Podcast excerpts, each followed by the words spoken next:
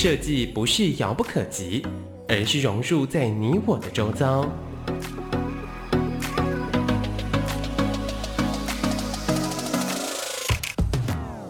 设计台湾，带您认识当代最具代表性的设计。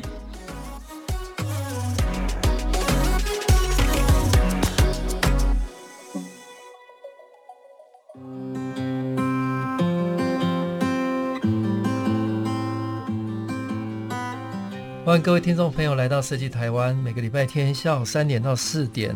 台北广播电台 FM 九三点一播出。我是节目主持人。台湾设计研究员张基义，今天非常高兴，我们邀请到两位非常有能量跟创意的两位朋友。呃，第一位是苏养志杂学校的校长，仰志跟大家打招呼。嗨，大家好。呃，第二位是翁子琪，他是方格子的创办人。大家好，我是 David。那接下来我跟各位介绍一下苏养志哈，这个人真的很特别哈，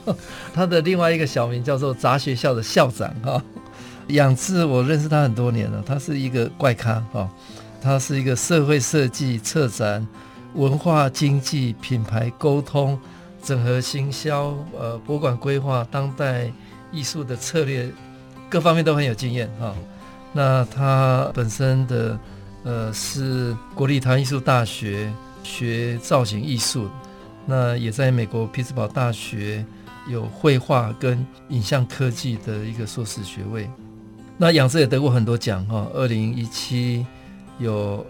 SDA 哈台湾设计呃 Best 一百的最佳概念奖，是以杂学校来得奖。那也同样一年在 LAVI 哦台湾创意力一百也获得最佳的展览，也是杂学校得奖。那二零一七也得到经典设计奖视觉传达的呃设计奖哦。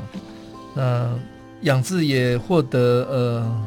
台湾在地最有影响力的博览会 IP 哈，它是那个大资创新教育博览会。那它同时也跟国内外很多的领域的专业哈，有做很多的合作的这个转型的策略啊。那第二位我跟大家介绍是呃方格子的创办人翁子琪。哦，那子琪专注于内容产业的这个创业者，那他也担任。呃，金鼎奖的评审，那他也是呃方格子的共同创办人跟执行长哦，也是酿电影的发行人，他也很多才华。那呃方格子是一个非常特别的，是一个新形态的创作交流跟分享的平台。那这个平台提供一个全无广告、易于上手书写的空间，呃，适合呃深度的写作、分享跟交流。那方格子是以订阅经济为基础的平台，呃，来回馈创作者，呃，持续生产呃优质的内容，呃，建立一个非常良好的生态圈哈、那今天我邀请这两位都很有才，也很多创业经验的伙伴哈、哦，来跟我们分享。首先我请养志哈，我们称。地瓜校长，地瓜校长，来跟各位聊聊哈，这个怪咖从小是 是怎么样的一个成长的经验？那他学习的过程有没有比较不太一样的哈？那后来他不管是创业，他跟我聊，他创业创了八次哈，六次失败，对，非常特别了哈。啊，最后又又办了一个杂学校，这个我我想大家这几年都耳耳熟能详，非常特别一个人。来，杨志跟大家聊聊。好，要从从小。讲起的话，我其实是一个很乖的孩子，因为我爸爸很严格，对，所以从小就会知道怎么样察言观色，然后做适当的一个社会性的一个 一个保护层这样子。那小时候喜欢画画，跟很大部分人一样。那呃，一路也从国小、国中、高中都是美术班，所以我算科班生。然后到大学造型艺术系就是美术系了。那美术系对我来讲最大的 impact 就是美术系的一个，他们那时候有从法国回来的一个老师，我们叫陈志成，现在是校长。嗯、校长对，那他那时候就告诉了，其实打击很大。他告诉我说，以前我们学的都是技术，跟艺术都没有关，所以从此打开了我其实那时候很震撼的，因为你从小信奉的价值，就是你觉得哎，你画画很厉害啊，什么什么，然后突然被打开了以后，啊，也开启了我接下来真的这种多元跟 各种探索跟各种可能性的路这样子。那作为一个科班生，其实当我到大学的时候，我就我我印象很深刻，就是原来艺术是要去探索边界，甚至你要创造一些跟之前不太一样的东西，那才叫创作。不然其实就临摹。那呃，也因为这样的打开，所以呃，我毕业以后，那时候很想当艺术家。其实从小就当艺术，嗯、想当艺术家。但是毕业以后，都会依循着所谓的比较传统的路，就是说，啊，要当艺术家，好像要在学校教书。嗯、然后我们就也申请到国外去念书，然后念完回来，当然也在大学任教。然后大学任教了以后，蛮特别的啦，就是呃。那时候就有一间学校要签我当，就是送我去念 PhD，然后回来要在他们学校服务十五年，对，就是卖身契，对，你知道吗？回回回来服务十五年，等于说是二十年，因为那个 PhD 最快大概五年嘛，哦，那那时候家庭革命就开始了，因为我那时候不想要，因为我就觉得我的人生那时候二十五岁吧，二十四岁，然后就要签二十年，等于说我到现在还在服役。可是，在传统的家庭都会认为说，哇，人家提供你一个教授的保障，哎，一个好的终身，也至少二十年，你可以不用愁说没有工作。那时候，其实我毅然决然就觉得我要出去闯一闯。那是我，那是第二次家庭革命了。第一次是高中考大学，我考上师范的公费生，嗯，也是一样的概念，就是我会觉得我想当艺术家，不是想要当老师，所以我就去考台艺大。嗯所以，我爸就断了我经济后路，这样子，也顺便造就我还蛮能在社会上打滚跟赚钱的能力，这样子。那一路就是这样子，然后后来，所以在大学教了两年，我没签那个约了以后，我就跟一群朋友跑到上海去创业。那时候是二零零四、二零零五，那那时候的上海其实还蛮蛮多机会的，因为才刚刚开始，对，那也做了很多好玩的事。那一路到现在。好像刚刚突然回想起来，好像也不知道在玩什么，就一直在很像一个顽童，然后已经有点年纪了，可是还在在做生命各种探索。可是其实到后来，因为我觉得人生一个更大的转变是当了爸爸，嗯，所以才开始会觉得，我是不是应该把我自己以前的一些专业跟能量转换到，是不是可以对台湾的教育做点改变？好，这是大概是我很简单的一个历程。好，刚刚地瓜校长跟我们分享他非常多元有趣趣的这个成长的经验。好，接下来我请呃方格子呃执行长翁子琪跟大家聊聊来。呃，大家好，就是、欸、其实我跟那个阿志校长认识一阵子，嗯、但是其实没有听过他，哦、没有到很久，但是一阵子，但是没有听过他 inside story 的对 对，但是我觉得蛮有趣，因为我觉得阿志校长感觉是外显的。反骨，然后我觉得我比较，我内心很反骨，很难想象他小小时候很乖。对，这个就是很反差。对，然后我我好像是反过来，是小时候他看起来很乖，小时候很不乖。我小时候很不乖。我靠，好像是反过来，我从小的时候就蛮蛮不乖，然后是那种就是像我爸送我去补习，我都直接翘掉跑去看漫画，跟网咖打电动。我不敢。对对，然后我刚好是反过来，然后。甚至是像我也曾经跟家里吵吵过，在好像 那时候要爸爸爸希望我去念那个理组，然后我就觉得不要，我要念文组文组，跟我一样。哦，我现在后来有点后悔了，早知道我去学 写程式。对对，然后其实我大学念的也跟现在方格子做的事情很很没有那么有关。我其实念的是跟文学比较有关，我念的是英美文学。哦，对，然后。但我其实当然，它还是有一部分跟现在方格子是有关，其实都还是比较偏文化内容产业的。对，那但是比较有趣的是，我其实刚好也是大学的时候有一年就休学，嗯，然后那时候有因缘机会，有个机会跑去纽约工作。哦，对，但是其实是它不是正职，它其实是一个实习的工作。然后后续其实就在那边大概待了将近十个月、十一个月之后，后来其实对方有跟跟阿志有点像，那时候其实对方有留我说。你不如就干脆在纽约工纽约工作，然后我那时候也想说不要，我要回来闯闯，就是，然后所以就后来回来念念完书之后，就觉得就按照我要自己自己创业，但是因为那时候在纽约做的工作其实是跟行销比较有关的，所以后来也也也做了第一个经营第一个公司是比较偏数位行销，数位行销，对，但这里就有点反骨，因为那时候就是做所有行销都是去服务一些品牌组，然后我后来就觉得好无聊，哎呦，我懂，对，然后后来就想说啊，想要做一个自己的产品，然后刚好那时候大概是在四年前、五、嗯、年前左右，台湾刚好非常多人开始在讨论关于新媒体的创业，嗯、然后台湾的媒体是不是有机会可以做一些改变等等的，嗯、然后所以就从那时候开始就大概开始专注在现在的方格子，不过那时候的名字其实是叫做 SOS Reader，嗯，对。这可能很多朋友。仔细跟我们聊聊聊这个方格子。我们像刚刚有说嘛，就大概方格子到目前大概差不多五年左右的时间。那呃，我们最早一开始起家，其实是以专注在新闻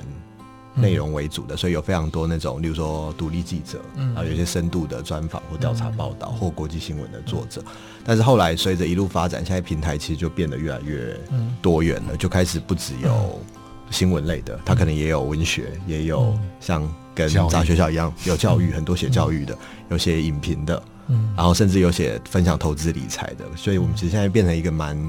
多元的线上平台，就很多人，甚至会有一些，有时候我自己在看，就说，哎、欸，怎么一些很奇怪的作者在我们这边写很特殊领域的内容？对，那我们现在平台上大概有十五万左右的会员。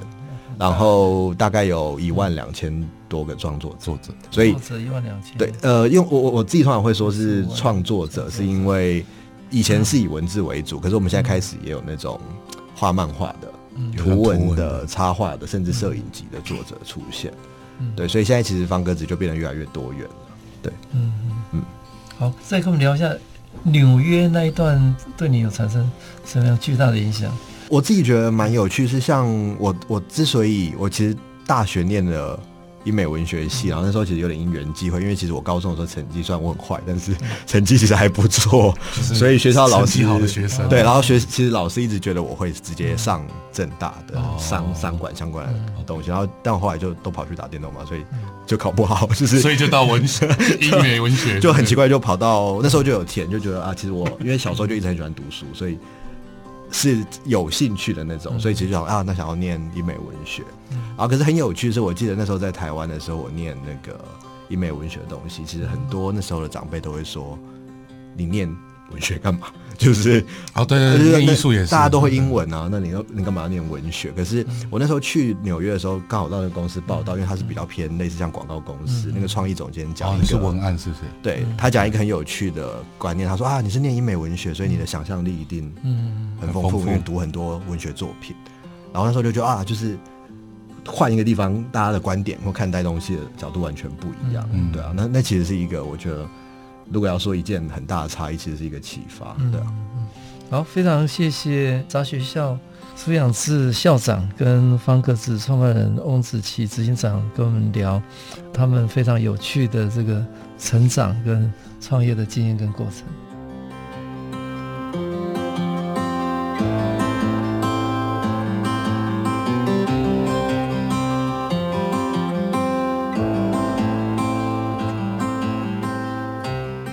欢迎各位听众朋友来到设计台湾，每个礼拜天下午三点到四点，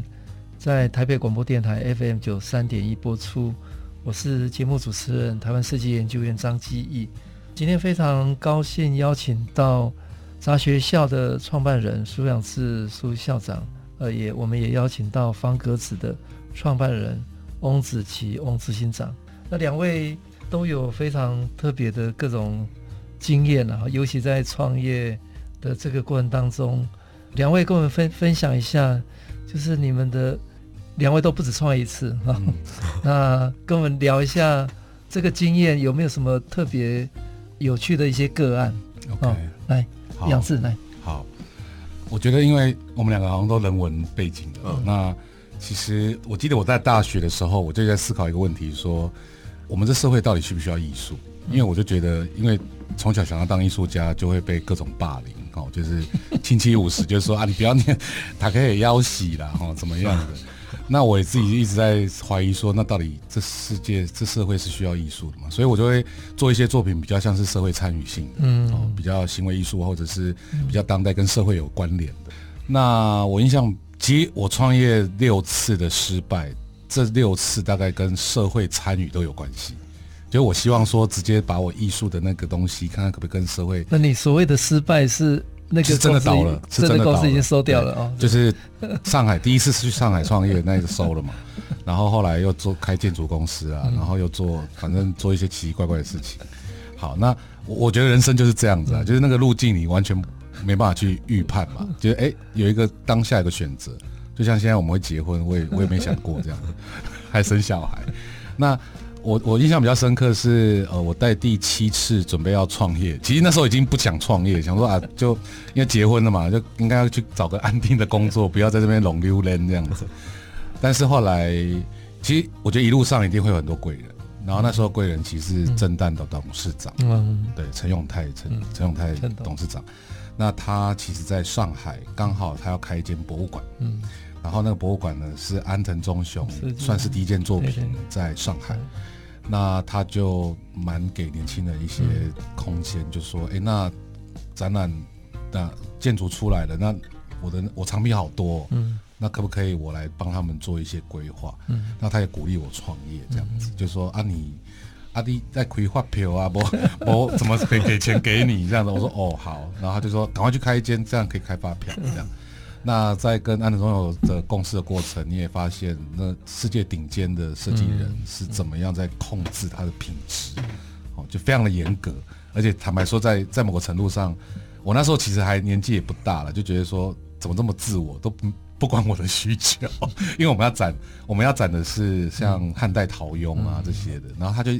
因为安藤的作品，老师也知道嘛，一直要引光线，引光线进来，然后我们就说不行了，这边这边会照到光了，然后他就是他就会有有他的那一那一个逻辑，好，然后也因为这样子，所以我开了算第七次，就是做了一个策展公司嘛，然后但是策展，我觉得就是到后来也跟刚刚子琪讲的，就是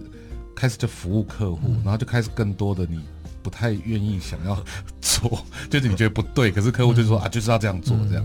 那有时候我们就会很卡住，就是到底要选对的呢，嗯，还是顺着他？嗯，那通常我们这种文化人都会选对的，所以就会跟他们就会有冲突，你知道吗？然后他们就觉得你很不听话这样子。好，然后也因为做了策展做了一阵子了以后，我才说，因为我当了爸爸，嗯，然后才觉得说，哎，我是不是可以用一些用策展的方式可以去。为这个社会带来一些，尤其是教育方面带来一些改变。嗯，那我很印象很深刻。其实那时候我正要做的时候，刚好是二零一四年，也就是学运那时候。对对对。那我觉得二零一四对台湾的整个政治、整个版图是很大的启发。嗯，那时候对我也是，我就觉得，哎，好像改变可以成真，好像真的你可以去改变某些事情。好，然后那时候就 时代的号召，对，这真的，我觉得应该，我觉得做文化人或设计人，你在某个程度你一定要回应时代，对，你一定要觉得说啊，这时候应该你要站出来做点事情。那那时候刚好印象很深刻是二零一四年，我整个公司盈余一百五十万，嗯，然后我就觉得说，我就把这一百五十万投入拿出来做个教育有相关的策展，好了，嗯，然后你知道吗？事情都是这样，学习就是这样发生，就是你永远你没做都不知道。他就一做，我就想要打电话去给华山，说我要租一个最厉害的场地，四联动。对，然后就华山就把报价传真过来了，一百四十八万未税，也就是说场地费，场地费就超过一百五这样。那你知道吗？我们设计人或文化就是就会觉得说，场地费都花了一百五了，不用厉害一点嘛？所以第一年赔了很多钱，也害公司差点这个自然公司差点倒掉。可是 到现在已经快第六年了，那就。其实，因为做这件事情，你开始有不断你预想不到的连接。嗯、然后，我觉得最重要还是回到一件事情是，嗯、那是真的很想做的事情。嗯、当你很想做一件事情的时候，就会走走得很远，就会做得很甘很甘愿。嗯、那我觉得回到教育也是，嗯、就是如果让孩子或者让每一个人可以找到他那个很专注的那一个点，嗯、其实你不太需要担心他，怕是怕他根本一直找不到自己或找不到自己喜欢的事情。嗯那我一直在希望说，我们的教育 system 可不可以在以外可以有一个这样社会像社会运动的方式，可以去把这个事情稍微解构一下，然后再重组一下。好，谢谢杨志。刚刚跟我们聊就是他呃在上海的创业经验嘛，有机会跟安藤忠雄合作呃震旦美美美术馆的展览。那回到台湾，因为有小孩关系，嗯所以开始做教育的策展哈，也改变了他一生了哈。嗯好，那接下来我邀请方格子创办人子琪，呃，跟大家聊一聊来。呃，哎，我好像可以跟大家讲一下说。完全没有套好，但是我觉得好好巧哦，就是 其实我刚刚听到就是阿志校长说，在二零一四年，其实虽然大家都讲，我记得好像之前很多人都说，怎么大家都是在太阳花学运之后开始想要做一些，都是那个大时代的号召，对对对，然后年轻人勇敢站出来，对对对对对对对，回应社会，回应社会，对对对。我发现蛮，刚刚就觉得很巧。然后其实那时候我大概也是在二零一四年的时候，而且背景跟阿志校长很像。我那时候第一个行销公司也是接了一些案子，然后做的还不错。然后我就拿了赚到一百万，他说好，我要来做，就是我要来做一个比较有意义的、更有意义、比较酷的酷的那个 那个这么巧合的事情。对，然后但是其实一样很很有趣，因为那时候不像现在的方格子，我们有自己的那个工程师。所以也很像刚刚阿志校长那样，我那时候一百万拿出来，然后想说好，那我要来做一个，就就做完分就一百万，然后我就委外，但没有那么夸张，我有杀凹朋友，就是所以我杀他这样，可是他就报给我，就说好五十万，所以就一半就没了，一半就没了。OK，对，所以我刚刚听到的时候觉得哦，好有好有感触，好像完全一模一样的背景，赚了一点一点钱，一股热血就投进去了。然后那时候就想说，时代号召，对，然后但是那个背景跟阿志校长又有点不一样，是因为我其实比较 focus 在数位内容产业，但是那时候背景像刚刚前面有提到，比较像是呃，很多人其实在探讨说，过往的传统媒体其实都是以广告的为营收作为主要来源。那其实它就会有一些它的问题，就是例如说，今天我今天是一个记者，我在跑新闻的时候，他背后赞助商其实是我一个很大的赞助商，就是那个时代其实有一些这样背景，所以很多人开始对传统媒体有一点点不是那么信任。所以我那时候其实就想说，哎，有没有一个有没有一个方式可以不要再有广告模式？所以就做了那时候的现那时候的方格子叫 SOS Reader 这样。然后其实也有另外一个念头，是因为我刚刚有提到我自己是比较偏文学，因为文学背景的，所以。呃，其实回到内容本身，那个时候也差不多是台湾的出版产业那个市值开始整个往下，到现在已经蒸发将近一半的市值，所以其实那个时代有很资本媒体对资本图书也好，或者资本媒体对，尤其是这背后最最后面的那一群人，就是产内容的人，就是写作者。那很多人就会说，那作者现在是不是只能主治疗机？因为出一本书版税也卖不了钱，然后写完的文章放到媒体上。有些媒体可是可能也没有办法盈利，因为他他可能也在调整他的商业模式，所以其实是大概在那个背景下就想说，哎，也来尝试一个新的模式吧。然后这中间就后来就陆陆续续的一直从当初专注在新闻，刚刚前面提到的，然后我们做了几次商业模式的调整。可是到现在，其实我自己觉得蛮有趣的地方是，大概五年左右，其实方格子还是蛮专注在，希望可以让内容是有价值的，然后可以帮助写作者，去，例如说他写的内容是有读者愿意付费订阅的，对，所以这是我觉得比较好玩也有点有趣的地方。是刚刚说到我自己其实是一个蛮反骨的人嘛，结果想不到做方格子之后就很专注的 在这个公司一直。一直一直经营下去，然后甚至我现在就觉得啊，这个好像是一个我可以做蛮久做蛮久的事情，对。然后而且它本质上是内容，所以它其实可以像方格子可以延伸到非常多不同的地方去，嗯、例如说像接下来可能跟杂学校的一些合作上。哎、嗯，这个创业的过程当中有没有什么特别辛苦的地方？特别 眼泪会流下来。老师，老师，你问这一句，对 对对。生死关键。的，我如果是我自己的案例，好像蛮蛮多的，也不是说蛮多，应该说有蛮多经历很多。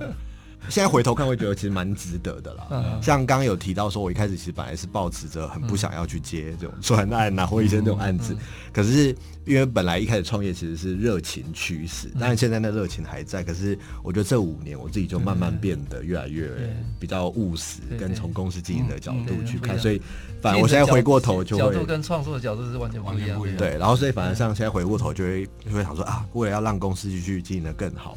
是不是要去接案子，或者是有一些就是比较务实务实一点的考虑，这样子？对啊。杨志呢？我大概也是一样嘛，就是从来因为以前创业都是都是那种以自己兴趣驱使嘛，所以才会有一次没一次。然后以前一个人反正也没差嘛，可后来因为有了家庭啊，然后就开始会会稍微会比较怕，对。然后做了杂学校以后，差公司差点倒了嘛。那后，后来也很认真。那当然，我觉得在某个部分，其实随着他的名气越来越大，他有一定的社会责任，就是你不能一直玩玩玩玩玩，然后呢，然后就会开始很认真说，那我是不是可以实质的去，不管是帮助新创，或者是帮助更多的人，然后后来帮助我自己，因为我以前就是没在看财报的。呃，我们以前都是对对啊，公司没有财报的，然后办一场活动没有预算的，就是无上限，就是自己抓一下就好。让他画画，就是我这边要点一笔我就点一笔，我管你那么多这样子。然后后来发现，其实过程都是学习的，就是后来发现其实没有你想象中那么的自由。就像老师刚刚讲的，创作跟经营根本就两件事，而且它基本上是一个北极一个南极。他基本上是抵触你，那就是 不应该是说创业不同的阶段，你你说要 focus 的是完完全不一样的策略。对，刚开始当然是以创意为主，以创作为对对对。当你到某一定规模，还是要回回归到更多的问题，对，没错，更近一面对。所以创业套餐我们基本上都有，我们都说创业有个创业套餐，就是 它有个股东吵架啦，然后固定的 circle，对对对对，然后就是，哎，你那你还没有套餐吃完，对，你现在还在前菜，还是前菜，像我们都大概套餐吃到现在已经大概已经已经到甜点了，我还在吃前菜。好，非常谢谢苏养志杂学校校长跟翁子琪方格子创办人跟大家分享创业的各种。艰酸辛苦，呃，也很多甜美的地方了哈。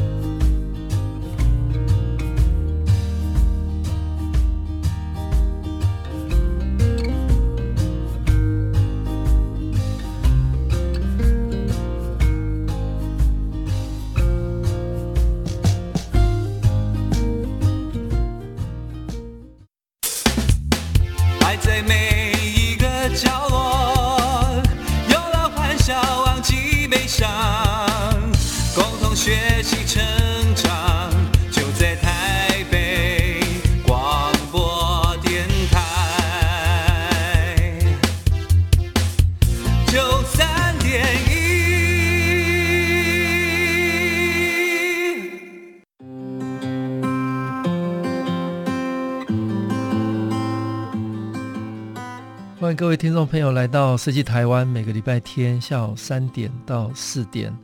我们在台北广播电台 FM 九三点一播出。我是节目主持人台湾设计研究院张基义。呃，今天我们邀请到苏养志，是杂学校的创办人、校长，还有欧子琪是方格子的创办人，也是执行长，跟大家聊他们非常有趣的经验。那刚刚已经跟我们聊他们的一个创业经验哦，再来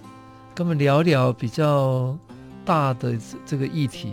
因为我观察到台湾大概这几年来，呃，有一个趋势就是是创造平台，而不是做单一个专案或者单一个作品，它是一个平台的塑造或者品牌，不管是线上的、线下的。那而且这一代的台湾的年轻的创业家，他们习惯是群体战，不是单打独斗哦。怎么样去呃，透过一个非常有趣的跨界的合作，去共同参与、共同共创哦。那我先请地瓜校长哈养志跟大家聊聊，因为我我我也在观察杂学校这个非常有趣的的现象，他个人的一个想法，把公司的英语。一下子全部投入，以前叫做不太乖嘛，哈、啊，不太乖。那后来，呃，改了一个品牌，那这个品牌也也真的完全打亮了，哈，嗯，打亮的一个全新的一个，你说通路也好，或者平台也好，嗯、呃，在华山，呃，每一年大家都会期待杂学校是不是要办展，嗯、哦，那跟我们聊聊一下你创造这个平台，平台的的这个理念跟想法来。好，呃，当初其实就一个很简单的想法，就觉得我们的教育，因为时代快速在变化，但是我觉得我们的教育系统跟方法一直跟不上社会跟经济的发展。那我就希望说，教育是不是还有更多的可能？所以我就我跟全台湾说，如果你在做一些新的教育的，你全部都可以来参展。然后那时候其实很担心没有人来，就后来突然爆量，第一届不太乖教育节办的时候，就将近六百个来报名，然后那个非常的多元，我可以说强到一个极致，就是而且这些人不是来卖东西，他们是来传达他们的理念跟价值的。嗯、那也因为这样，五年来我们已经办了六场，然后也收集到一千六百多个，不管是做教育新创的。那因为早教的教育特别宽，因为对我来讲，只要差异存在，教育就会发生，所以我们会拉得很宽，所以它有点变成这样创新大会的概念。那那个创新大会其实它蛮难定义的，就是你说它是设计吗？它也是，它是文化吗？它也是。因为我觉得教育跟文化本来就是分不太开。那到后来我才发现说，原来我那时候是想要改变教育，那后来发现教育不是只有在教育领域，对，它基本上是一个终身学习的概念。那我觉得杂学校也提供一个让人家可以开启想象，甚至是体验。然后我们蛮特别，是因为我们来的人，因为我们开始有一些连结，就是国外就会发现说，哎，台湾怎么有个教育展这么好玩？嗯。然后因为我办的这件事情，每一年有固定的时间吗？都多少？原则上大概在十月的第三周。OK，对，好。而且地点是在华山嘛？对。那我们算是第一个民间把华山整个能租的全部包下来，就是 就是就是蛮蛮奇怪的一间快闪学校这样子。好，那也因为被邀到国外去了，然后我们常常你知道吗？那个 networking 就是这样起来，就是他们会觉得我们每次在谈一些教育很深的议、很艰深的议题的时候，突然杂要一出来，就会很特别，他们就觉得哎，怎么这么好玩？你们怎么把教育可以搞得这么好、有趣这样？然后你们怎么都是年轻人在？在玩这件事情，嗯、然后后来我也慢慢的发现，因为边做就边学。那其实跨界，因为我们本来就很跨界，因为我们这个平台上面本来就有很多像大家比较熟悉的，像眼球中央电视台，嗯，他在还没红的时候，嗯、就在我们这边展出，把那个主播台放过来。嗯、然后台湾爸，嗯、阿迪阿迪英文。嗯，或者是美感教科书，陈慕天，他们那时候都是很强的所谓的新创单位，然后有人家他也很难归类，他到底是做设计呢，还是做社会创新呢，还是都有啊？他也是在做教育。然后，其实五年来，你看到这些人开始就已经开始有影响力。嗯，那我会再更关注说，那年轻的所谓陈慕天在哪里？嗯，好，新一代的这些对。他们在哪里？而且他们其实是我坦白说，他们也没有太多的舞台。嗯，他们也只能来，因为杂学校够包容，就是我会愿意说，哎，你是看不懂你在做什么，但是我愿意让你进来，因为我觉得那个异质化跟那个多元包容是我们杂学校一个很重要的点。所以常常也会有一些比较传统的人就说啊，你这不是教育，你这欧北电哈。可是我我一直认为创新本来就是在探索边界，而且我们没有说教育一定要怎样，我只是希望它。更多可能，那个光谱拉开一点，让大家可以打开想象来探索。嗯、那我觉得到现在，刚刚讲的就开始很认真，因为开始要认真了。就你好，你就这边提花完了，喧闹完了，然后呢，所以才开始慢慢的去找，说我怎么样真正协助这些团队，嗯、他可以再扩大他的影响力，还有活下去。嗯、所以很开心啊，其实因为方格子 David 现在是我们第二期加速器的选出来的。我们加速器很竞争，他他脱颖而出，成为我们第五，就是五五队的团队。那我们加速器也是希望倡导说，其实教育可以做做新创，那你怎么样扶持它？其实我觉得我方格子这平台真的影响力变大了，它可以帮更多更多的创作者，甚至帮更多更多的教育者，嗯，去找到更多好的内容。嗯，对，那呃，这个是我的一个使命，然后另外一个使命是。很特别，是我也希望把台湾好的东西带给国外，嗯，因为现在国外的人其实也会来看杂学校，那我也很希望，这这也是一种我觉得作为台湾人的一个不知道莫名其妙的使命，就是我觉得台湾东西真的很好，台湾有特别的历史文化，台湾特别好的能量，台湾有全亚洲最民主的地方的一个多元，可是其实我们在国际上其实真的少了一个团战团体的概念，那。在教育这个角度是更好切的，所以我一直，所以像周末我就要去 South by Southwest，就是我们要到带着团队一起去那边展现一下我们的国力。对，就是坦白说要讲创意，台湾真的不会输全世界任何一个国家。那只是我们我们比较不不会说，或者是比较不会去 present 包装或怎么样的方式。那我觉得我们这算中生代，我们应该要带更年轻的人，嗯、因为未来其实我蛮自私的。我说未来我的孩子就是这些年轻人要教他们的，嗯、那所以这一代年轻人没有做好，我我儿子那一代可能就会不好。嗯、对，所以在创造这个生态系，然后慢慢的。呃，因为它跟文化有关，所以跟方格子接下来我们就会有，其实方格子就有点像线上版杂学校，它也是各式各样的文字的创作者，哎，也很强。其实 老师，如果你有机会去看啊，就是很多元，他写的议题，因为文字本来就是一个媒介，它它的议题多到就是你会有时候也看看一看就会走神，就会一下时间就没。谢谢杂学校养志校长跟大家分享，杂学校非常多元。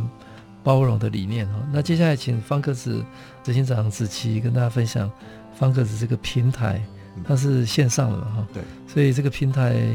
是怎么样的一个大的平台？你的想象是什么？像刚刚老师提到说方格子是一个平台嘛，但是其实最一开始的时候，我并没有觉得方格子是一个 平台。一开始其实很有趣，是像刚刚有提到，我们最早的时候其实是我们的模式反而比较像是。我们找到好的，有点像这样好的作者，作者，然后这个作者他放到我们平台上来，我们去协助他做，例如说行销，然后我们提供他文字编辑、社群操作的服务等等的，然后去协助他去吸引更多他的对他写的内容或对他这个人有兴趣的读者去付费，每个月持续订阅他。但是这个模式这样子运作，其实做的蛮好的。但是大概到了运作大概一阵子之后，那时候发现这样子的方式会有一个瓶颈是。哎、欸，我就发现我们好像只能帮已经还不错的作者，嗯，做得更好，但是我可能帮不了。还刚，例如说 那时候那时候就遇到一些状况，是有很有潜力的创作者，他在我们平台上发表，可是他的订阅状况其实没有那么好。然后我那时候其实就跟同事说，哎、欸，这样好像不行哎、欸，我觉得我觉得这样我们只是把那个好的人变得更好，可是我们没有在培育有潜力的新一代的创作者。然后我那时候就跟他说，这跟我想象的原本想要做的事情有点。不是那么的有合在一起，所以我那时候跟同事说，那不管我要做一个平台，就是 那时候大家多数的团同事都跟我说，David 你疯了，你 要就是因为平台这两个字其实很多，对，然后要做平台，就是然后他其实他比预期中还要花更多的资源，对，不管是人事，不管是 R&D 的研发费用等等的，对，然后呃，但是那时候就好险，我自己其实就现在回头回头去，那其实大概是在两年前做的决策。可是现在我自己在看方格子的时候，我就自己就觉得蛮开心，因为我们有时候会注意到，哎、欸，这个作者好有潜力，然后他在我们这边好多人在读他的东西，然后那作者也很开心，他会在他自己的脸书上分享说啊，就是谢谢，比如说方格子把他选到首页等等，让他被更多人看到。然后我现在就会觉得啊，方格子已经慢慢真的变成是一个平台了，可以做到两年前做不到的事情，是今天是一个有潜力的创作者，有潜力，他可能在某方面有特殊的知识，或者是。像刚刚讲的，他可能在写教育相关的内容，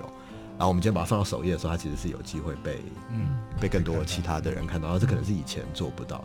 对，然后所以我就觉得啊，现在方格子终于变得真的像是一个比较可以说是平台，虽然我觉得当然比起很多，例如说国外的那种网络公司，他们可能会觉得啊，你这个平台可能还还小。还小，对，可是我们其实现在慢慢的也开始有，例如说。海外的读者越来越多了，嗯、就是现在其实方格子来自海外的流量大概有三十到四十 percent 左右，嗯、对，然后其实很多它还是以华人为主，嗯、可是其实很多是来自例如说香港、北美这些地方，嗯、对，然后这也是很有趣的地方，也像刚刚阿志校长讲到的，就是这其实是我当初自己在做的时候没有预想到的是。呃，甚至其实有不少是从中国来的创作者，他们会说：“哎，我想要在一些自由的空间。”对，这是一个。所以，像我们在去年的时候，有非常多香港作者跑来我们这边开开开，对，然后一直陆陆续续有收到非常多中国的作者，就是说：“哎，他甚至可能不是想要写政治评论的东西，而是他即便是创作，他都觉得在中国里面是稍微受限的。但是他觉得台湾这个，应该说我们这个平台，或者在台湾。”它其实是一个相对多元、尊重自由的地方。这其实是我当初自己完全没有预料到的一个，可以说是优势的地方。就啊，很多人觉得我在这边发表，我不会被受限，我不会无缘无故的就被下架、被消失。嗯、然后我们可能就他觉得我们很尊重他的创作的能量，空然后给予他空间。哎，方克子这个平台，大陆那边都看得到吗？哎，要翻墙，要翻墙。我们在流量进到一个规模的时候就被 ban 掉了，就会被对。但是其实还是有不少，或者跟议题也有关系。对，我们每年在大概六四的时候都会被疯狂攻击啊，就是就是没有。可是他本来呃，方克子也很多做讲政治评论哦，也有啊，啊，其实政治评论流量也高了，很高，对对。在方克子大概什么议题流量最高？以现在来说，的确时事评论还是最容易吸引一定程度的流量的。但是流量高不代表说那个类别的写作者多了。现在我们其实各式各样的类别的作者都变得越来越多元，对，很多元，非常多元，也很杂了。嗯，对 对，是整个平台的订阅，还是是要针对不同的作者做订阅？对，现在还是针对他喜欢的作者去做订阅。对，也这样支持创作者。对，了解，还是回到。创作者原本的初衷，对，就是回到创作者本身。对，好，非常谢谢方格子创办人欧子琪执行长跟大家分享方格子非常有趣的理念。嗯。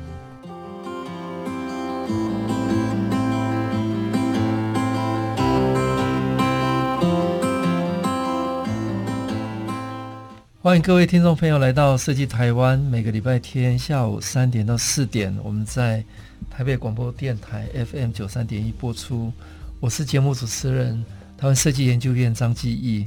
呃，今天我们非常高兴邀请到杂学校的苏仰志校长跟方格子翁子琪执行长跟大家分享，呃，他们非常有趣的平台的概念。最后一段，我想请两位稍微分享一下，就是你们对不管是杂学校。或者方格子未来有没有什么想象？呃，未来你们希望这个平台未来可以走到哪里去？那台湾大概这几年也也是一个百花争鸣哈，尤其在设计新创或者线上的平台，都相对提供了一个比较多元的一个机会了哈。所以你们对台湾的未来有没有什么样的的观察或者期许？我先请杂学校的苏养志，呃，养志校长跟大家聊聊。好，其实期许我一直会从不太乖教育节改名叫杂学校，嗯、就是我一直很希望做一个所谓一个整个城市都是我的学校，然后其实那就是叫生活了。那、嗯、可是学校的功能是在赋能，就是你要给予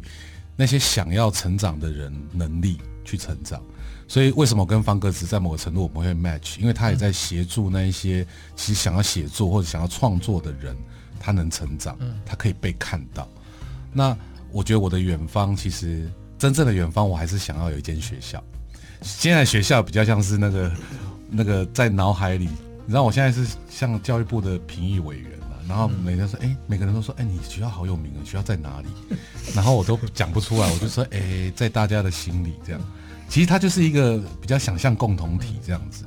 那未来我这个学校，未来那个学校还是以终身学习为主。我我我坦白说，以未来来讲，因为世界变化太快，在某个程度，K 十二或者是学龄前，它可以分离。可是可能到一个年纪了，我觉得它基本上可以不用分离。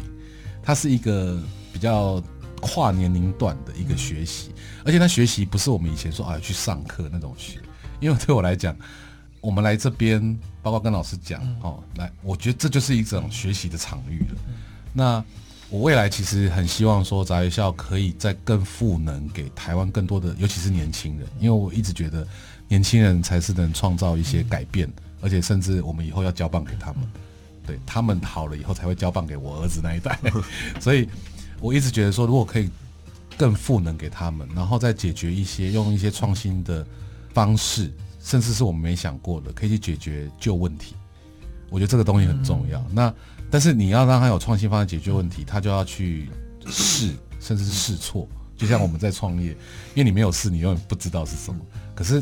其实我们的教育体制不太提供让人家试的机会。嗯，对，就是你就是好好乖乖给我坐在那边。even 到现在，因为我儿子现在就是他现在还在念体制内，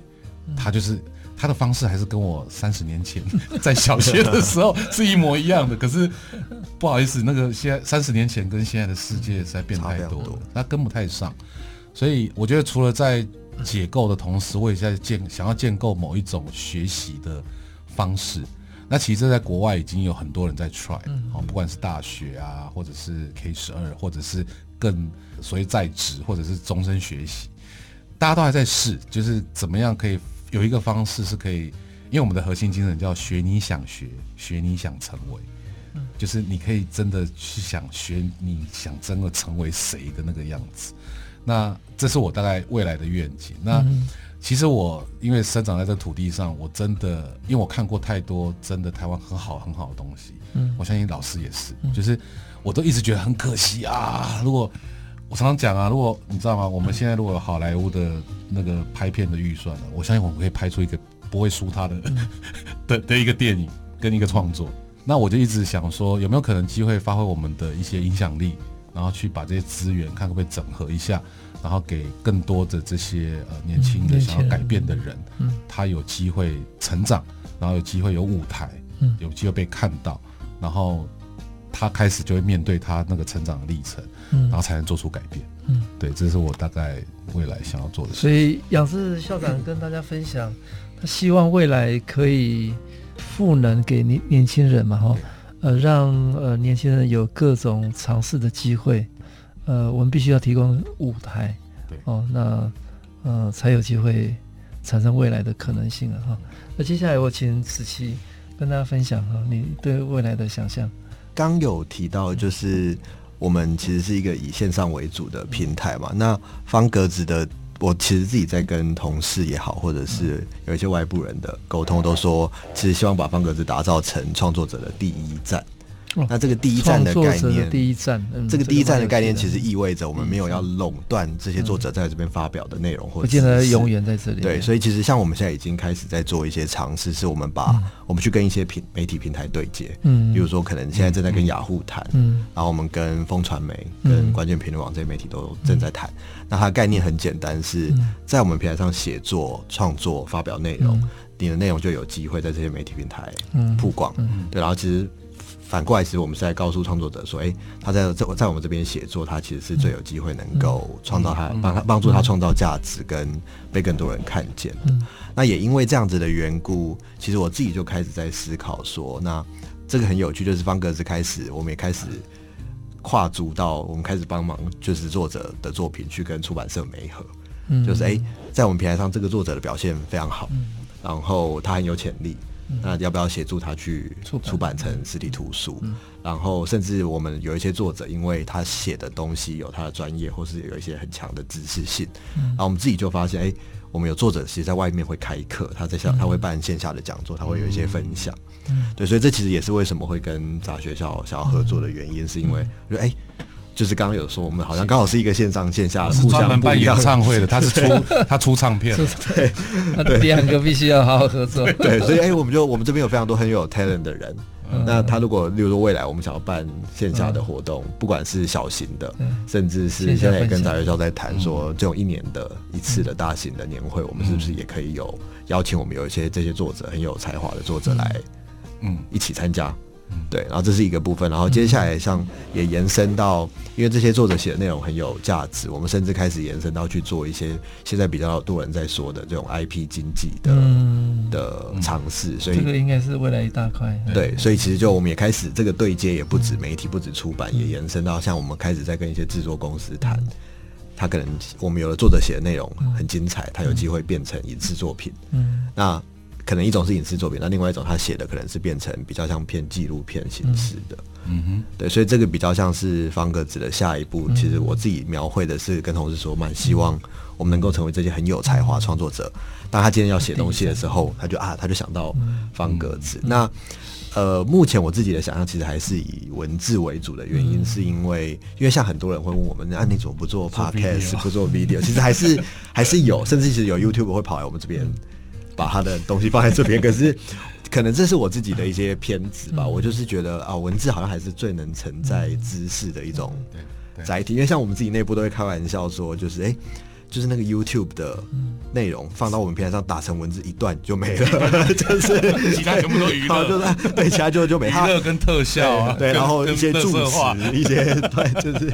对，所以其实像我自己就觉得啊，文字还是某种程度上它最能够承载一定的知识。那所以我我我自己可能还是觉得啊，我们可能还是会是以以一个文字为主，但是当然像刚刚说会有到图像，可是我们可能就比较不会去做。影音，嗯，对。那回过头来，其实也像刚刚前面有提到的是，我自己一直觉得，台湾其实真的那个创作自由的、言论自由的能量，其实非常贵的，非常珍贵，而且真的是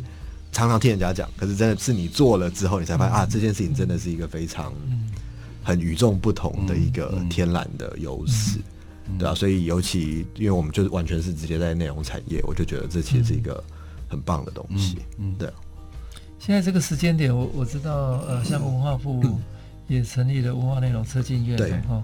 所以未来台湾的内容产业应该会是一个全全新的机会了，对，因为大家开始看到不只是硬的，就是软的内容的产出是能够带动呃整体的一个经济。对，在韩国，他们的这个内容产业的金额已经超过他们 IC 产业。对。对，所以这个是一个国家呃进步软实力的一个指标。如果听众是有父母亲的，如果你孩子想要走人文啊，不要阻止他，他不会饿死的，他是他充满了机会跟希望。对对对对对，不要再不要再那个恐吓他了。跟听众聊一下，你你们未来两边会合作嘛？哈啊，有有没有一些比较让人？这个是四月多播出嘛？我们可以稍微剧透一下了。我觉得就是可以稍微透露一点点。对，我觉得应该是因为 David 这边他一直在做这个，而且你知道平台就是只要这边多了，另外一边就会多了。那我其实也蛮看好他，他接下来，因为很多人在网络上评论说它跟 Medium 就是另外一个国外的那个写作平台最大差别是，它这个平台是专门为中文而生的，所以非常好用。那我觉得接下来就是，因为我是线下人，我很会搞活动，我很会搞，就是很大的，然后议题，那大家会关注。然后我觉得接下来可能会跟 David 这边，我怎么样把这些在云端的人拉下来？因为我觉得，就像我刚刚讲的，你出唱片最后还是要办演唱会、签唱会，不然你永远不可能就一直在听的。我想要见见你，我想要有一些体验，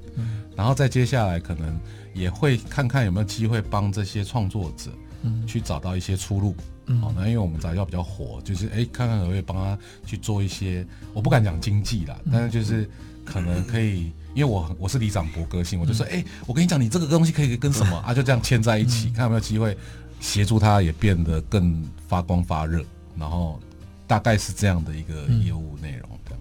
嗯嗯